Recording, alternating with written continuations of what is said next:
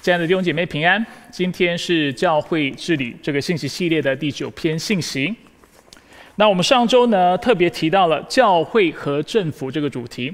我们说到教会和政府作为机构，它其实是两个彼此不该干涉的这样的啊机构或这样的群体，因为教会和政府的根源也好、形成也好、运作也好、本质也好、目的也好。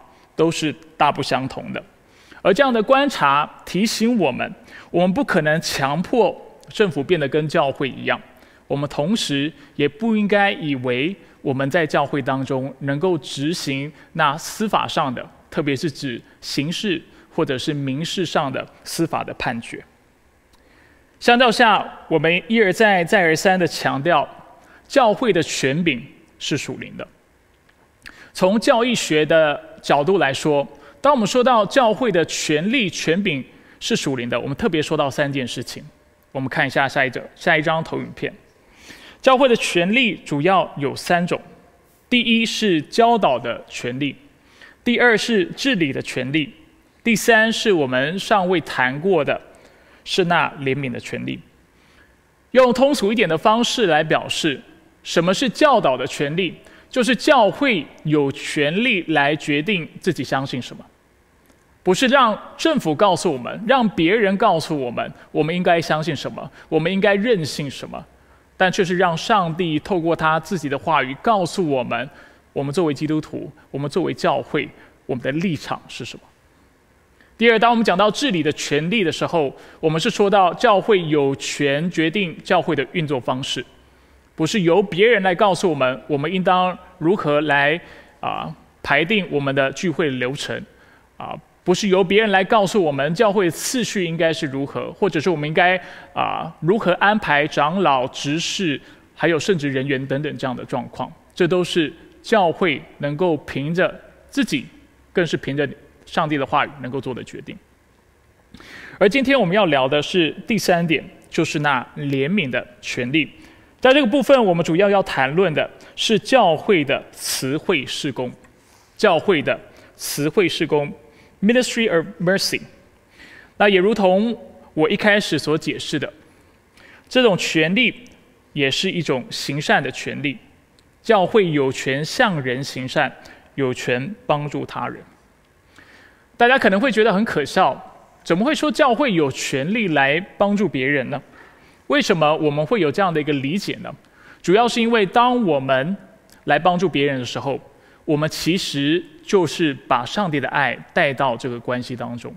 犹如圣经告诉我们的，那不能够爱弟兄的，他其实是不能够爱那看不见的上帝。同样的，今天当我们要传福音，当教会要做宣教，向人宣讲上帝的作为、上帝的慈爱的时候，他们看不到上帝。他们要透过什么样的群体来认识这位神呢？就是透过教会。如果教会没有爱，教会没有词汇的工作、词汇的施工，教会不知道如何去怜悯，教会就没有办法在人群当中来见证上帝那奇妙的大爱。所以，这是怜悯的权利。透过行善，我们能够爱我们看不见的上帝。因为透过爱我们的弟兄，同时我们也能够将上帝的爱、那牺牲的爱带到人群当中。因为人没有办法去明白基督牺牲的爱，但是也许透过我们的牺牲，透过我们的不报复，透过我们的以慈悲还有慈爱相待这样的一个态度来认识这位真神。首先呢，让我界定一下什么是词汇施工。我投影片的童工已经为我泄露了梗。词汇事工呢，简单来说就是以爱行善，实际帮助信与不信之人的需要。以爱行善，实际帮助信与不信之人的需要。那今天呢，我会透过三个大点为大家展开这个定义。我们先来看第一点。首先，词汇事工是透过实际行善来服侍人。词汇事工是透过实际的行善。来服侍人。在过去几周，我不断的强调教会的权柄是属灵的。那我不知道弟兄姐妹有没有这样的想法？有人听到“属灵”这个字的这个词的时候，他就觉得啊，属灵的意思代表不切实际，属灵的意思是抽象的意思，不是物质性的，也不是啊切实能够带来帮助的。但这却不是我们对属灵的理解。当我们说到一件事情是属灵的，我们的意思单单就只是表示这件事情是属上帝的，是属圣灵的。犹如我们过去讲到有形教会、无形教会这个概念，我们说，尽管我们说的是有形教会，那是物质的教会，但是同时我们在描述的也是一个属灵的教会。属灵的教会是有形的，是看得见的，是摸得到的，是那有有血有肉的人所组成的。所以，当我们说属灵的时候，我们绝对不是在说我们在讲一个非常抽象的概念而已，或者我们在讲一些不实际的事情。相反的。当我们讲到词汇事工的时候，当我们讲到要用要行使我们的怜悯的权利的时候，我们特别说到的是一个非常实际的一个施工，非常实际的工作。我们看一下《使徒行传》六章一到四节，《使徒行传》六章一到四节，这是圣经对第一世纪的教会的记载。说到那些日子，门徒增多。有说希腊话的犹太人向希伯来人发怨言，因为在日常的供给上忽略了他们的寡妇。十二使徒叫众门徒来说：“我们撇下上帝的道去管理饭食是不合宜的。所以弟兄们，当从你们中间选出七个有好名声、满有圣灵和智慧，我们派他们管理这事。至于我们，我们要专注于祈祷和传道的侍奉。”所以，我们看到在这里有一个场景，就是当第一世纪的教会在扩展的时候，当信徒不断的增加的时候，他们遇到一个非常实际的问题，就是在教会当中，除了有说亚兰文的犹太人之外，当中也有一些说希腊话的犹太人，而这些犹太人的寡妇，当时在教会当中是被忽略的，因此门徒就向使徒们向教会抱怨，指出这样的一个状况。而在那个时候，使徒们就决定，而且建议教会推举七个执事来帮忙和分担教会在这方面的工作。那这节经文怎么描述这描述这些执事的工作呢？经文说他们是管理饭食的。那当然，管理饭食是个翻译上面的选择。这样的翻译纵使没错，但是在原文当中，除了能够把它翻成管饭的之外，也可以把它翻译成管钱的。管账的，所以当时这群执事要管的是什么？不是只是大家有饭吃而已，他们也是要负责教会的啊收入和支出，他们的奉献的进出的状况。所以许多学者指出，当我们看到这群执事要来所谓的管理饭食或管账的时候，这里所说的是教会当时要分发给予的，除了是食物之外，也包括应急所需的钱财。衣服，还有其他的日常用品。那虽然这些是实际的，但是这些东西却不是不属灵的，或者是换句话说，它也是属灵的。从这些执事所应当具备的条件，我们就看得出来，这是一件非常属灵的事情。怎么说呢？因为清楚的经文指出，这群执事这七个人要具备三个条件：首先要有好名声。为什么要好名声？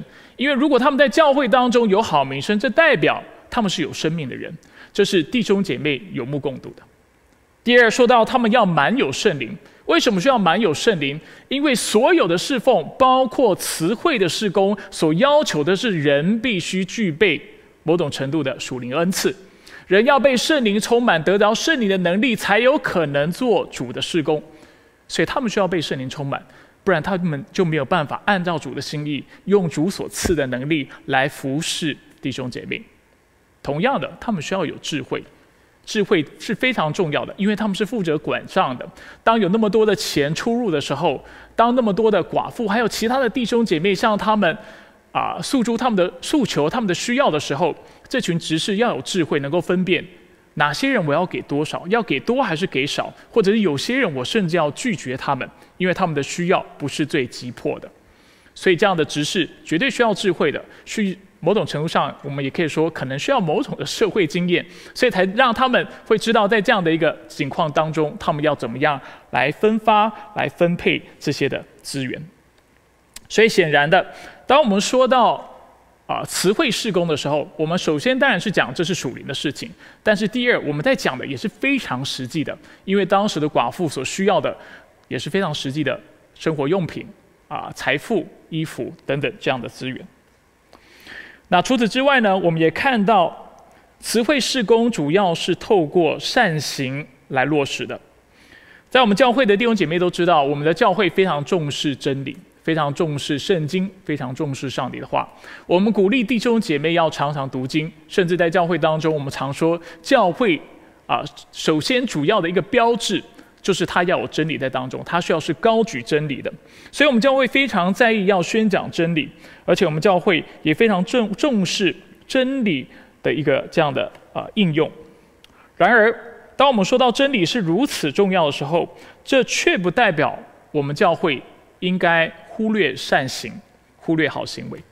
事实上，话语的事工跟善行的事工是不能切割的。在教会当中，两者都需要具备，这样的教会才是健康的，才是活泼的，才是有那切实的影响力的。大家都可以想象，只有话语的事工，但却没有善行的事工，这样的教会是很容易落入一种非常死死沉，甚至律法主义的状况。但是教会不只要讲真理，但是要切实的把真理活出来，而这活出来不只是在教会当中活出来，也是在我们所在的社群社区当中能够见证主的爱。在谈论到幕后上帝审判的日子的时候，耶稣基督清楚地指出。上帝其中判决的标准就在于人的善行。当然，我们知道我们不是因行为称义，但是善行很重要，因为善行反映了你是一个什么样的人，善行反映了教会是一个什么样的教会。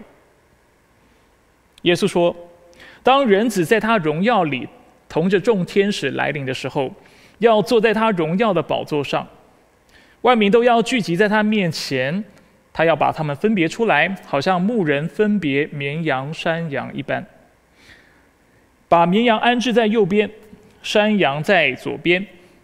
于是王要向他右边的，就是这群绵羊，说：“你们这蒙我父赐福的，可来承受那创世以来为你们所预备的国。”怎么说呢？因为我饿了，你们给我吃；渴了，你们给我喝；我流浪在外，你们留我住；我赤身露体，你们给我穿；我病了，你们看顾我；我在监狱里，你们来看我。一人就回答：“主啊，我们什么时候见你饿了，给你吃；渴了，给你喝？什么时候又见你流浪在外，留你住，或是赤身露体，给你穿？又什么时候见你病了，或是在监狱里来看你呢？”王回答他们说：“我实在告诉你们，这些事你们坐在我弟兄中一个最小的身上，就是坐在我身上了。”显然的，这节经文让我们看到，那基督徒真正有信仰的基督徒以及教会该有的样式，不只是要传讲真理，而是切实的在那小子，在那当中弱小的。容易被排挤的、被边缘化的人身上，要做主的善功，要来爱他，要来服侍他。因为当我们像这样的人啊来服侍啊来服务的时候，我们就是在服侍主。那当然还有其他的经文，我在这里先不列出，因为等一下讲到其他的大点，我会谈到更多的经文。那这些经文都为我们描述了同样的重点。总的来说呢。圣经除了称传道为一种服侍和侍奉之外，我们刚才读到《使徒行传》第六章有说到传道是一种侍奉或者是一种服侍。圣经其他地方都指出实际行善的重要性。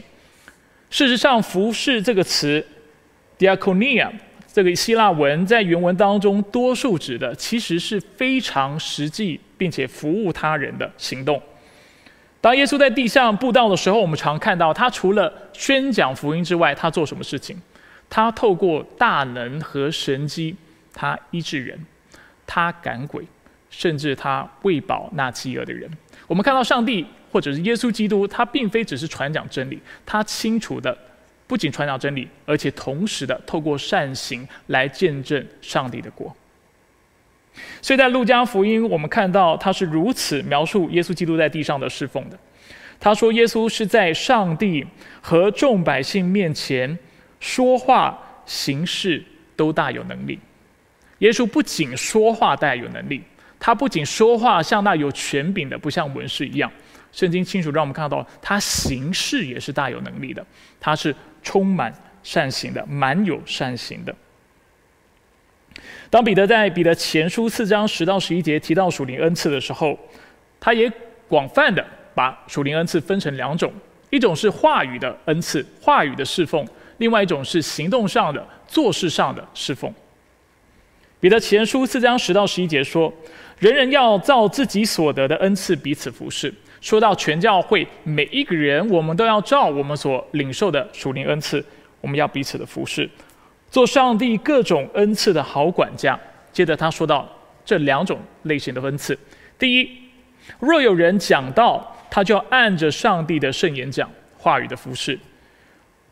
第二，若有人服侍，他要按着上帝所赐的力量服侍。说到的是做事的恩赐，好让上帝在凡事上因耶稣基督得荣耀。愿荣耀和全能都归给他，直到永永远远。阿门。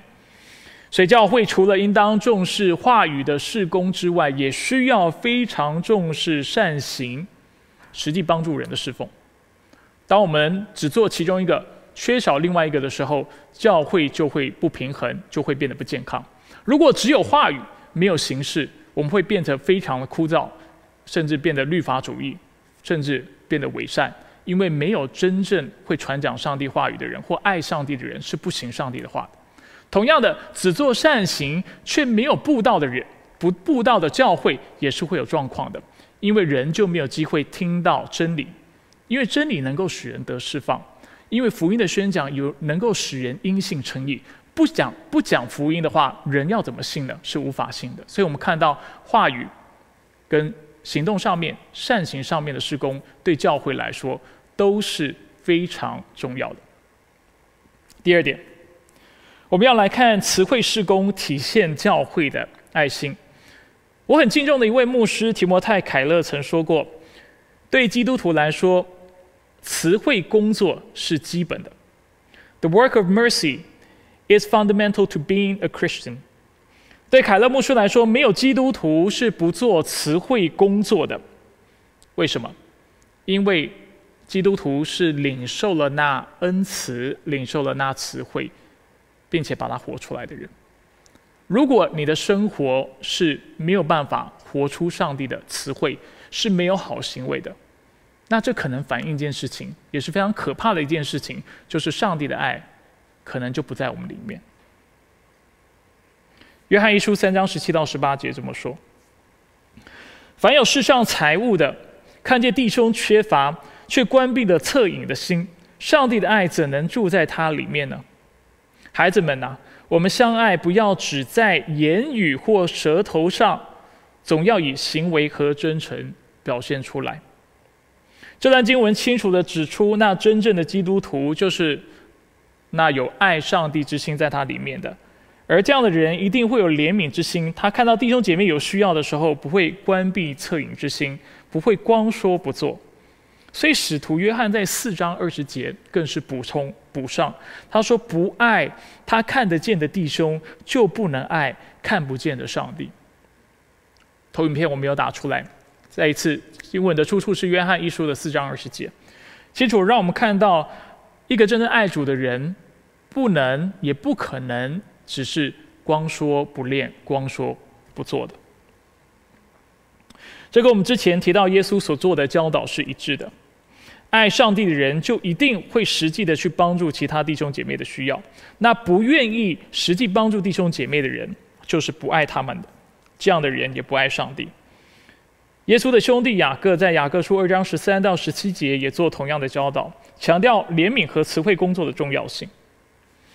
他这么说：“他说，因为对那不怜悯人的，他们要受没有怜悯的审判。怜悯胜过审判。我的弟兄们，若有人说自己有信心却没有行为，有什么益处呢？这信心能救他吗？若是弟兄或是姐妹没有衣服穿，又缺少日用的饮食，你们中间有人对他说：“平平安安的去吧，愿你们穿得暖，吃得饱。”却不给他们身体所需要的，这有什么益处呢？信心也是这样，没有行为是死的。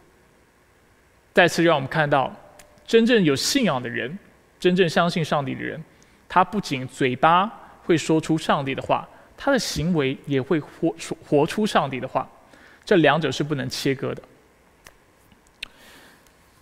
部分弟兄姐妹都知道，呃，我每年都会试着用麦琴的读经计划来读经。那这个读经计划特别的地方在于，啊，它是一年读完旧约一次，但是却读完诗篇和新约两次。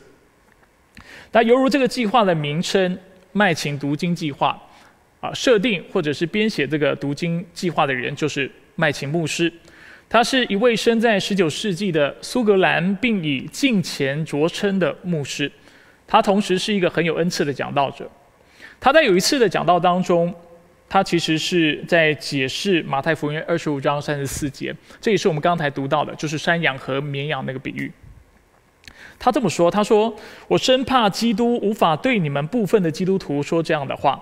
他说什么样的话呢？他指的其实就是马太福音二十五章的三十四节。”你们这蒙我父赐福的，可以承受那创世以来为你们所预备的果。他继续说：“你那高贵的住宅，耸立在成千成万于冰雪寒霜里，没有啊炉火取暖，也没有衣物保暖的人当中，然而你却从未探望过他们。也许你曾远远的发出叹息，但是你却未拜访他们。”啊，我亲爱的朋友们，我担心这些穷人，但我更担心你啊！我知道基督在那荣耀的日子要对你说什么。他继续说：“我生怕在座有许多人意识到自己不是基督徒，因为他们并非乐于捐赠、乐于行善。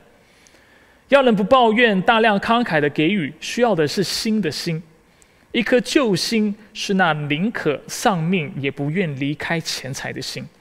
哦，我的朋友啊，享受你的财富吧。”尽情的享受吧，不要给予吧，快快的享受吧。我告诉你，你将要在永恒里做乞丐。非常严厉的劝说规劝。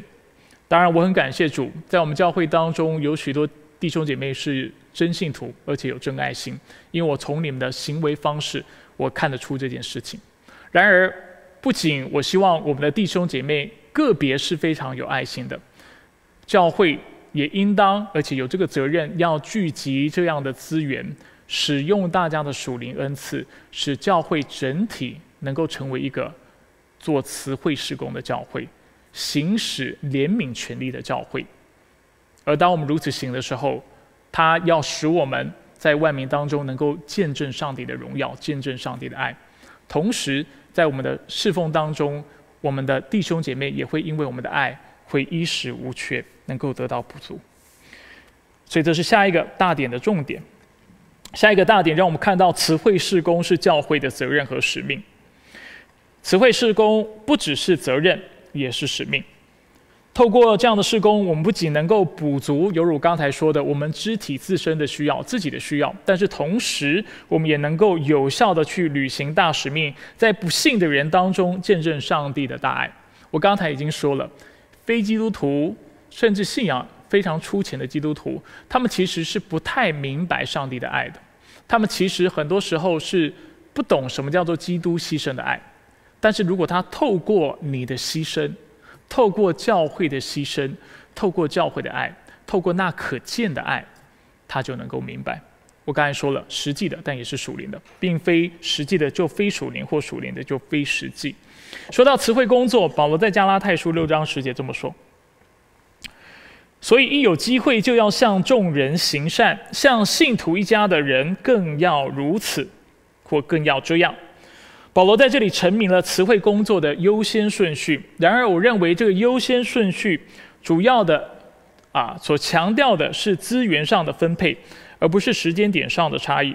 我不认为保罗是在告诉我们，今天教会要首先把资源都留给自己人，等到我们都已经完全百分之百能够满足我们自己的教会或者是我们的肢体的需要的时候，然后我们再来分享我们的资源给那不幸的人。虽然这里经文说，一有机会要向众人行善，向信徒一家的人更是这样，但是我认为保罗在说的是资源的比重分配上面，应当首先要留意啊主里的家人，那教会当中的肢体，那其次是要留意那非基督徒那些啊尚未信主，然后可能在我们当中非基督徒，或者是在社区当中那不信主的人。这不是一个时间点上的次序，这个优先顺序主要强调的是主次这样的一个关系。给大家几段经文，让大家看我是怎么达到这个结论的。首先，我们先看一下旧约的经文，在旧约时期，上帝清楚的小谕摩西，要求以色列人要彼此相顾，作为他圣洁的祭司、圣洁的国度，啊，他以色列人要分别为圣，然后要彼此相顾。当中应当如果有穷人的话，要照应穷人的需要。生命记十五章第七到第八节说：“在耶和华你上帝所赐给你的地上，任何一座城里，说是整个以色列国，你弟兄中若有一个贫穷人，你不可硬着心袖手不帮助你贫穷的弟兄，你总要伸手帮助他，照他所缺乏的借给他，补他的不足。”然而，经文接着让我们看到，这个补足是有限的。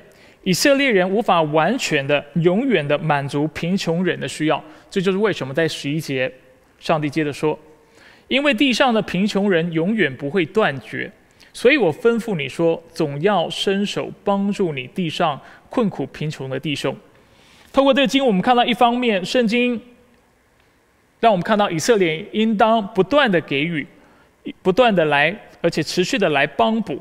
另外一方面，他也现实的提醒他们，他们当中永远会有穷人，所以在资源的使用上，他们不可能等到自己的人都满足了，不再有穷人之后，他们才把这资源拿出来分享给那不幸的人，分享给那寄居在他们当中的客旅。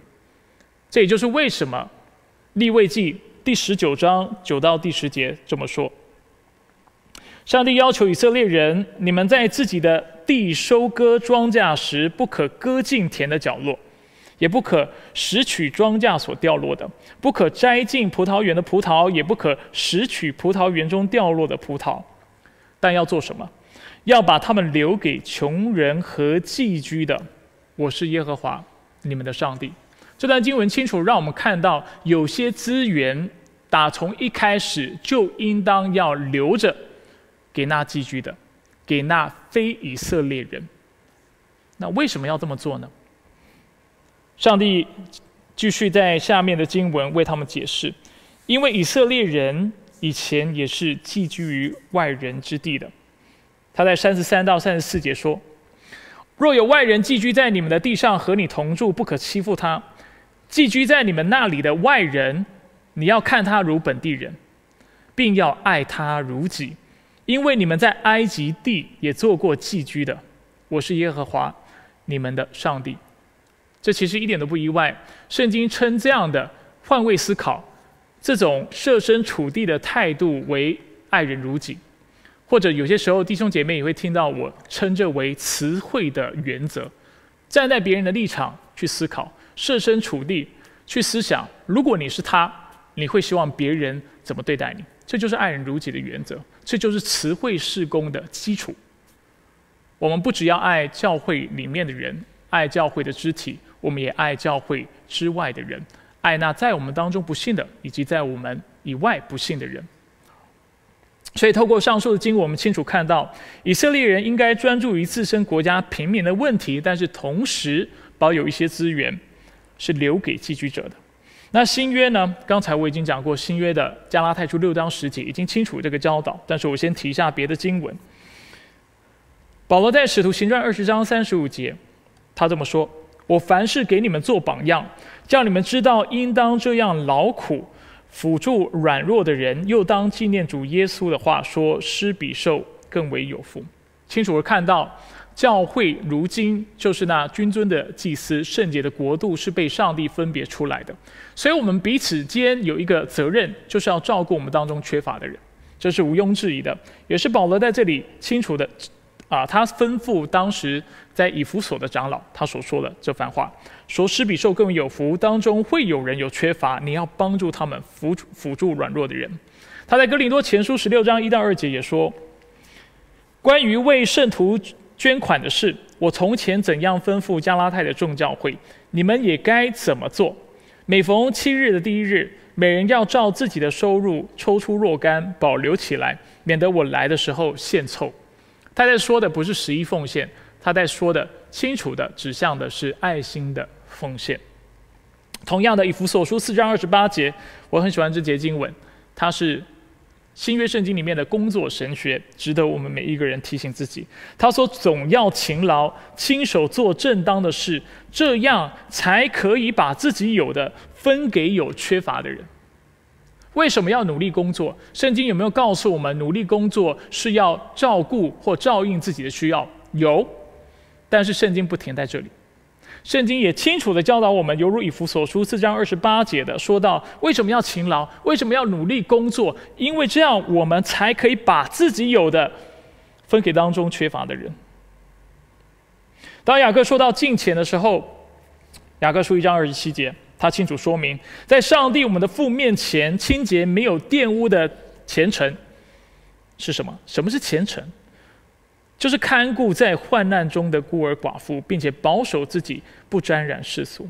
一方面自己分别为圣，过一个圣洁的生活；但是另外一方面，虔诚的定义就是要去帮助那些有需要的人。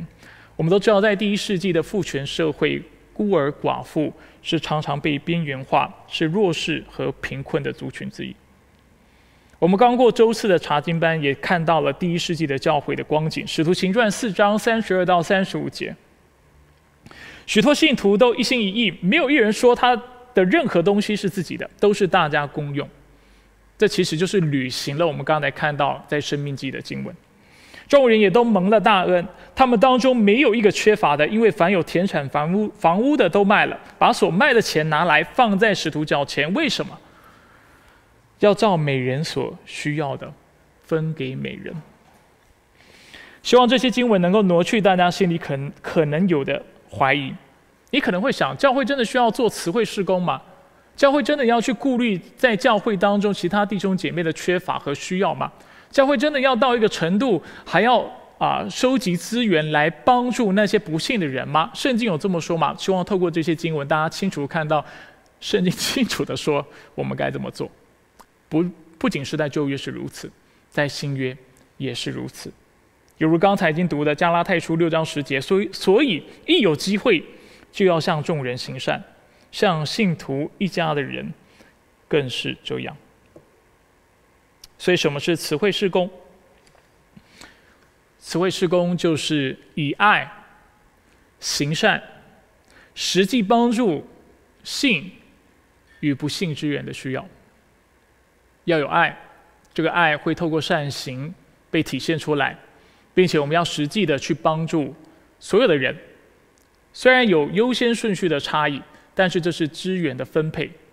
有些时候。如果我们看到教会需要少，我们就可以把多一点的资源拿来做宣教的工作、传福音的工作，来帮助社会当中那些啊可能被边缘化的、被排挤的那些弱势的族群。如果教会需要大，我们当然自然的要把更多的资源放在教会当中。但是我们不能有一个态度或心态，觉得哦，我的资源要先给自己人，等到自己人都用完了，都完全没有缺乏了，那我再拿出来给不幸的人。这不是圣经的教导，犹如我刚才提出非常多经文所说的，永远会有穷人在我们当中，永远都会有缺乏的人在我们当中。这是一个资源分配的原则，这代表，所以我们总是要留意我们当中的穷人，所以我们要把资源分别出来帮助他们。但是同时，我们也总要留一些的资源，犹如当时以色列人他们在收割的时候不能。收割殆尽，把所有东西都收割收收的一干二净，地上的东西也不应该捡起来。为什么？因为当中是有客旅的，当中是有贫穷的人，是需要这些资源的。同样的，教会要留一些资源来做宣教，来做把福音传给社区这样的工作。但我讲的主要还是词汇工作、怜悯的施工。最后，我想要谈谈词汇施工跟我们教会之间的关系。首先，我们要先问一个问题，就是教会现阶段是否有所谓的词汇施工？非正式的可能做过，但是正式的，坦白说，现在一个都没有。所以我们需要突破，我们需要学习，而且我们在上帝面前，犹如今天 Sandra 姐妹所带的诗歌，我们需要真实的悔改。那作为教会，我们想要如何预备和落实呢？显然的，今天的信息就是预备的第一个动作。对不对？让大家至少认识圣经在这方面的教导。教会不能没有词汇工作，教会需要，这对教会来说是最基本的。教会就三个权利，刚才已经说了，对不对？教导的权利、治理的权利，第三个就是怜悯的权利。如果我们永远不做那怜悯的工作，我们如何向世人或向我们当中软弱的弟兄姐妹见证上帝的爱？没有办法。而当我们不不能够见证上帝的爱的时候，上帝的同在就无法在我们的当中，我们就不能发挥教会应当发挥的果效。所以我们需要有词汇的工作。那第二呢，教会将会建立所谓的爱心基金，然后在每个月的第一周的十一奉献之外，向大家收取爱心的奉献，就会从下周日开始。这两个奉献的功能和目的不一样的。十一奉献是为了支付场地的费用啊、人事的费用啊、啊施工的开销等等。但是爱心奉献主要就是要用于词汇的施工，就是帮助我们当中如果有匮乏需要帮助的人，我们有一笔的资金来帮助他。同时，我们也有足够的资金来帮助社区教会外的穷人或者是需要帮助的人。第三。当我们谈到词汇施工的时候，有一点是我要大家特别留意的：我们所提供的帮助不仅是财务上的帮助。刚才可能讲了那么多，听了那么多，你会以为我讲的就是钱，但是事实上不是这个样子的。但却同时是那能力上和技术上的帮助。我们教会有许多啊，不能说许多哈，有一些弟兄姐妹，他的他在聚会的时候，或者是他参与聚会的状况，是会受到家人的。影响，因为可能家人需要他特别照照顾，家人可能有生病的，家人可能是在行动上面不方便的，所以弟兄姐妹就需要可能在聚会的时间特别分别出来来陪伴家人。所以当我们讲到词汇施工的时候，有钱出钱，有力出力，哈，中国人这么说。同样的概念，在教会当中，词汇的工作所讲的不是只是资源上面、钱财上面的帮助，但也是技术上面的、能力上面的。帮助。如果有人，或者是我们当中教会当中，如果有一些单亲的妈妈，她要工作，她孩子没人照顾，然后她啊忙得不可开支，甚至她就连一般，她就连基本的收入都没有办法满足，那我们就要，我们就可以借着提供我们的时间，啊，借着提供我们的啊力量，我们来帮助这个当单亲的妈妈。这也是词汇工作的一种，又或者在我们当中有人家里的水管爆裂，除了我们能够提供一些的财物来帮助这个弟兄或姐妹，啊，我必须再次说明哈，这个预设是他在啊资源上面有匮乏，如果他有足够的资源，也许他就不是我们的优先，因为词汇工作主要所说的是帮助那真正有需要的人，但也许我们如果有一个弟兄或姐妹，他水管爆裂，他需要维修，但是他没有钱。那我们可以提供一些财富上面的帮助，但是除此之外，如果我们教会当中有一些会修理水管的弟兄姐妹，有这这个技能的弟兄姐妹的话，我们也希望透过这样的技能来帮助他。所以在接下来这一周呢，我会预备一个问卷，如果你有兴趣参与词汇施工，这里指的不只是财务上的奉献，但是是在行动上面、能力上面、才干上面来帮助人的话。透过这个问卷，我希望你积极的填写，然后啊递交，让我们知道你有哪些的才干，啊你有哪些的才能，使我们看到教会如果有弟兄姐妹有需要的话，我们能够及时的来帮助他们。最后，教会也会在啊，我们正在为二零二二年能够成立长老和执事这样的一个架构在做预备，所以也请弟兄姐妹来祷告。为什么特别提这件事情呢？因为词汇施工一般是犹如我今天所说的。执事在负责的，那我的确需要教会有一群，犹如今天所说的有好名声、被圣灵充满，有智慧的一群童工来帮助我做这些对教会来说很重要，但是可能又我又没有足够时间来做的这些施工。犹如使徒们所说的，我在未来的信息讲到长老的角色是什么时候，职分是什么时候，我会跟大家分享。我主要的职分应当是祈祷，还有传传道的侍奉，这是上帝呼召长老，尤其教师牧者要做的事情。所以我的确应当把我的优先放在这方面，但这不代表其他事工不一样。Again，这是一个是这是一个啊事工恩赐职分上的搭配。上帝呼召我，就是做教导，就是祈祷。但是上帝呼召整个教会要做词汇的工作，所以我们需要有这样的弟兄姐妹参与。当然，教会也需要做治理的工作，所以我们需要选长老。那长老又有分所谓教导的长老，或者是治理的长老。那这我以后会跟大家更多的说明。所以求主帮助我们，也请弟兄姐妹继续我们祷告，让我们在二零二二年我们的架构能够更成熟。一旦架构成熟，我们开始分工的时候，我们教会就能够更健康的、更有爆发性的来成长。所以，以上就是今天信息的内容。什么是词汇施工？再次重复，词汇施工就是以爱行善，实际帮助信与不信之人的需要。三个重点：词汇施工是透过实际行善来服侍人。绝对是实际的。第二，词汇施工体现教会的爱心。第三，词汇施工是教会的责任和使命。愿上帝祝福我们的教会，使我们每一个人都能够像保罗在以弗所书四章二十八节所说的：“总要勤劳，亲手做正当的事，这样才可以把自己有的分给就缺乏的人。”接下来是默想时间，我们继续透过下列的问题来默想今天的信息。